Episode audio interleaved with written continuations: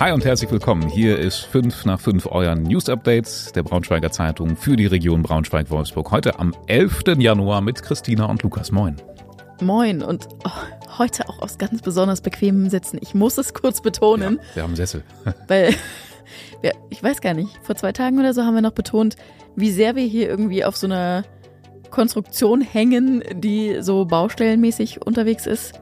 Jetzt müsst ihr euch vorstellen, wir sitzen beide einfach richtig entspannt in zwei sehr bequemen Sesseln. Ja, mal gucken, was das für Auswirkungen auf das Programm haben wird. Nicht, dass wir die größten nee, Katastrophen jetzt auch noch hier gechillt. Äh, ähm, ist eh Schlaflied. Egal. Ja. Schauen wir mal auf die Themen. Was haben wir denn heute auf dem Zettel? Wir sprechen darüber, dass die Feuerwehr Gifhorn einen Hund in Not aus dem Eis gerettet hat. Drin haben wir eine interessante These, die wir diskutieren müssen. War ein Nebenfluss schuld am Oka-Hochwasser? Und wir fragen uns, wie gut die Luft im Braunschweig eigentlich ist. Ja, viel ähm, wichtiger und spannender als die Luft in Braunschweig ist heute die Glätte auf dem Boden. Ich war ganz kurz vor der Tür draußen. Es ist gefährlich, es ist hochgradig gefährlich, es ist wirklich wahnsinnig glatt heute. Ich war tatsächlich seit heute Morgen, habe ich dieses Haus hier nicht mehr verlassen. Da ging es noch, glaube ich, oder?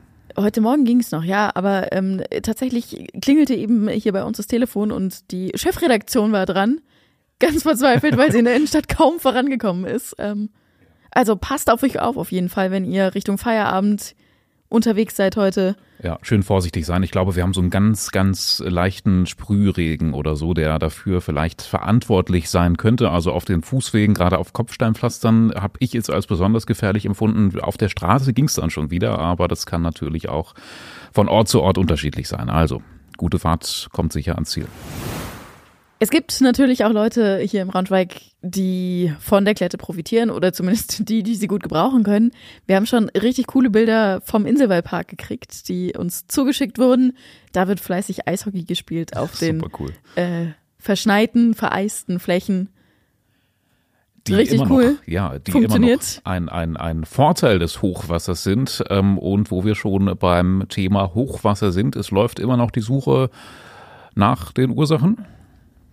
Ja, nach einem, nach einem Schuldigen. Wahrscheinlich bisschen schwierig, aber wir fragen uns, ob vielleicht die Ilse schuld daran ist, dass die Oker in unserer Region so überflutet wurde. Also die Ilse, ein Fluss für alle, ähm, die ihn nicht kennen, der eigentlich durch Sachsen-Anhalt fliegt. Flie Fliegt. Fließt. Fließt. Fließt, nicht fliegt ja, eigentlich ein kleines, beschauliches Flüsschen, fließt auch durch Fladen, durch Hornburg, ähm, durch den Kreis Wolfenbüttel, sonst aber ähm, auch durch Sachsen-Anhalt. Und naja, man kennt das ja, man sucht bei Katastrophen gerne nach Schuldigen. Das macht ja immer Spaß, ist auch immer schön, wen zu finden, den man beschuldigen kann. Bei Hochwasser Hochwasserkatastrophen ist das jetzt erstmal nicht so naheliegend, aber unser geschätzter Kollege Johannes Kaufmann hat jetzt vielleicht die Schuldige für sämtliche Überflutungen rund um die Oker gefunden. Wie lautet denn deine These, Johannes? Ja, die These war uns nahegelegt worden von einem Leser unserer Zeitung, einem Biologen, der sich mit Hochwasser auskennt und der gesagt hat, wenn man von der Kaiserpfalz-Werla schaut, dann sieht man im Süden im Harz ist die Oker noch in ihrem Bett geblieben und im Norden ist sie dann über die Ufer getreten und seine Vermutung war, es muss an den Zuflüssen an diesem Ort liegen und da ist eben die Ilse der größte Zufluss. Ach so, die Ilse fließt in die Oker, mündet in die Oker, ist ein Zufluss. Ja und? Was sagen die er Ergebnisse, die Recherchen dann bei dir? Die Ergebnisse, wie so häufig, kommen zu dem Ergebnis, ist ein bisschen komplizierter, als man glaubt. ähm, es, gibt, es gibt an dieser Stelle mehrere Zuflüsse, nicht nur die Ilse. Die Ilse wird mit Sicherheit einen Einfluss haben, aber es ist sehr schwer zu sagen, wie groß dieser Einfluss ist. Es gibt nicht für alle Zuflüsse Pegelmessstände, wo man das äh, ermitteln kann. Und die Ilse hatte zwar so einen Höhepunkt ähm, kurz nach Heiligabend, danach ist aber der Zufluss stark zurückgegangen und es hatte wenig Einfluss darauf, äh, auf die Überschwemmungen dann bei Wolfenbüttel und Braunschweig. Also man kann nur sagen, ja, hat einen Einfluss, aber wie groß ist ganz schwer einzuschätzen. Das wollte ich gerade sagen. Das Zusammenfassende ist dann, wie Sie wissen, wissen wir eigentlich nichts so richtig ein bisschen, ne? Aber es ist ja schon erstaunlich, dass, ähm, äh, wie du sagtest, die Oka erst weiter oben im Harz bis zu einem gewissen Punkt nicht so richtig übers Ufer getreten ist, aber dann schon. Also muss es ja an Zuflüssen liegen.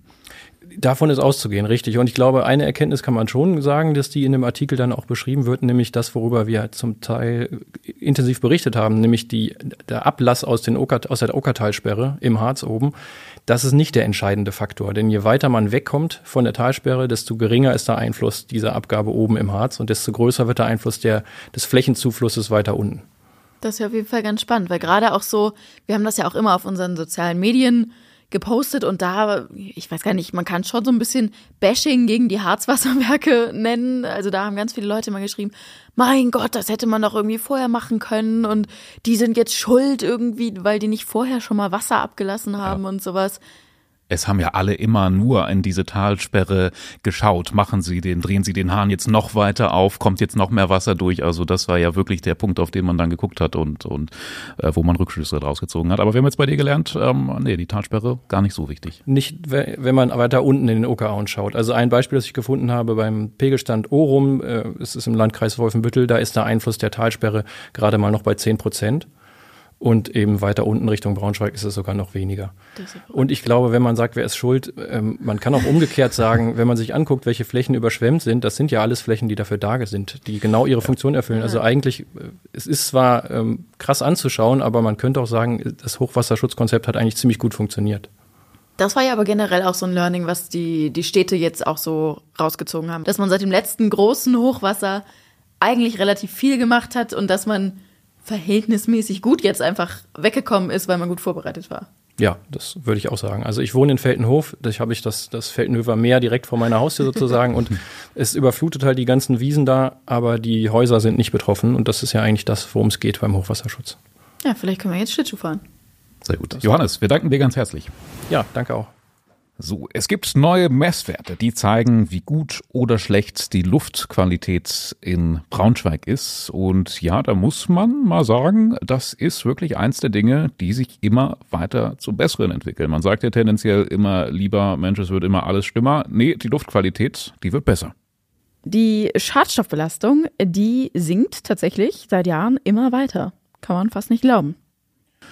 Ja, ein paar Gründe gibt es, gibt es wahrscheinlich schon. Ähm, vielleicht erstmal zur Erläuterung. Die Messstationen ähm, in Braunschweig, die stehen in Breuzem, also ein bisschen außerhalb und mitten in der Stadt am Alte Wiekring, wo halt besonders viel Verkehr ist. Äh, früher hatten wir dann auch noch eine Messstation am Bohlweg. Die wurde mittlerweile aber abgebaut. Die Begründung war da, ähm, ja, Mensch, da werden eh keine Höchstwerte, keine Grenzwerte mehr überschritten. Dann brauchen wir diese Messstation auch nicht mehr. Das ist auch spannend. Ja, komisch. Bisschen komisch, ne? Wohlweg. Ich glaube, da wurde auch mal eine Fahrspur gesperrt, weil die Belastung da so hoch war. Da war dann jahrelang Stimmt, ja. äh, noch ein bisschen mhm. mehr Stau ähm, zugunsten der Luftbelastung. Naja, so oder so mit den verbleibenden Messstationen gab es teilweise im letzten Jahr zum Beispiel nicht einen einzigen Tag, an dem die Grenzwerte überschritten worden sind. Ähm, das war vor zehn Jahren zum Beispiel noch ganz anders. Ich habe hier gerade die Begründung vorliegen. Äh, da werden vor allem zwei Dinge genannt. Einmal werden Autos immer sauberer, ist ja klar. Ne? Wenn dann jetzt noch ein paar mehr Elektroautos langfahren, ähm, wird das sicher auch Auswirkungen haben. Zum anderen ähm, war es aber auch einfach der Regen letztes Jahr. Es hat viel geregnet und das ist eben auch gut für die Luftqualität, weil Regen, Feinstaub, so erkläre ich mir das, äh, ja, den, die, die Feinstäube quasi aus der Luft rauswäscht. Hast du schön erklärt. Das kommt der Stadt natürlich ähm, aber entgegen, weil die muss ja dafür sorgen, dass die Luft nicht zu so dreckig ist. Denn wenn Werte überschritten werden, muss logischerweise gegengesteuert werden. Zum Beispiel mit dem, was Lukas gerade schon gesagt hat, Fahrverbot dann am Bohlweg gab es schon mal, dass eben eine Spur gesperrt wurde damit nicht zu viele Autos in der Innenstadt unterwegs sind und ja. die Belastung nicht so hoch ist. Ja, was das Problem ja eigentlich letztendlich dann aber auch nur wieder verlagert, aber das ist äh, ein anderes Thema. Diskutiert wird jetzt in Deutschland oder in Europa auch noch, ob Grenzwerte nicht vielleicht noch verschärft werden müssen.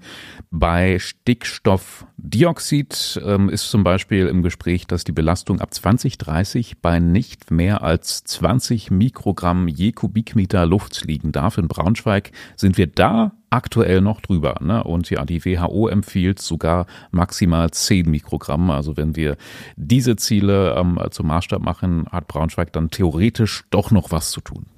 Weißt du, wo wir gerade liegen? Ja, irgendwie so 22 Mikrogramm. Naja, okay. Knapp drüber. Wir bleiben bei Messwerten. Wir schauen allerdings jetzt mal aufs Thermometer. Ähm, es war ja bitter, bitter kalt schon die ganzen letzten Tage. Hm, der Wetterbericht zeigt, es wird langsam jetzt ein bisschen wärmer, aber ähm, ich habe es heute Morgen noch, als ich hier reingekommen bin, gesagt, ey, es ist so kalt war es noch gar nicht diesen Januar. Und tatsächlich ähm, haben wir jetzt die Bestätigung, dass zumindest auf dem Brocken war, war es maximal kalt. Es war die kälteste Nacht dieses Winters.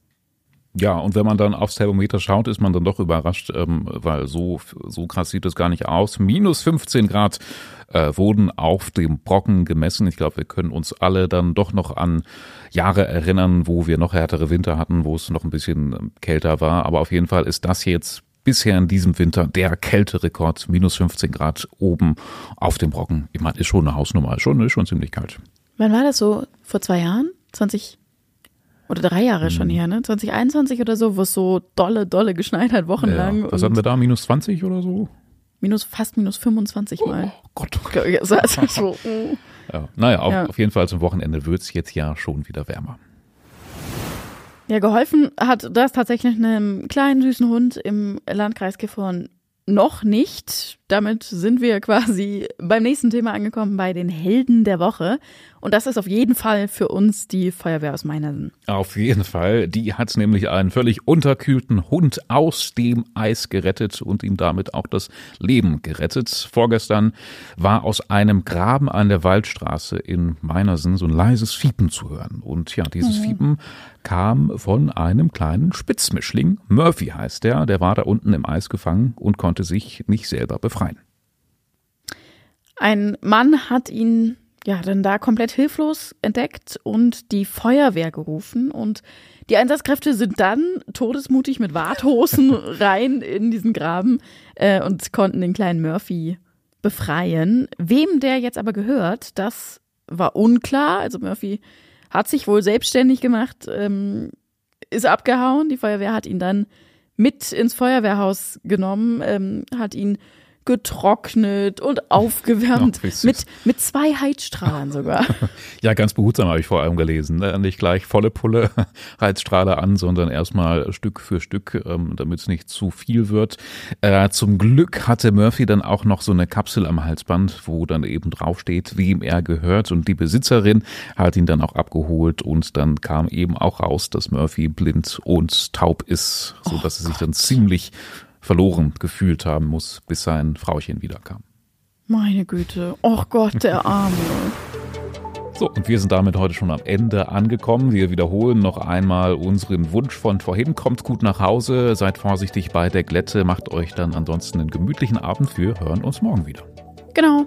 Tschüssi und bis morgen.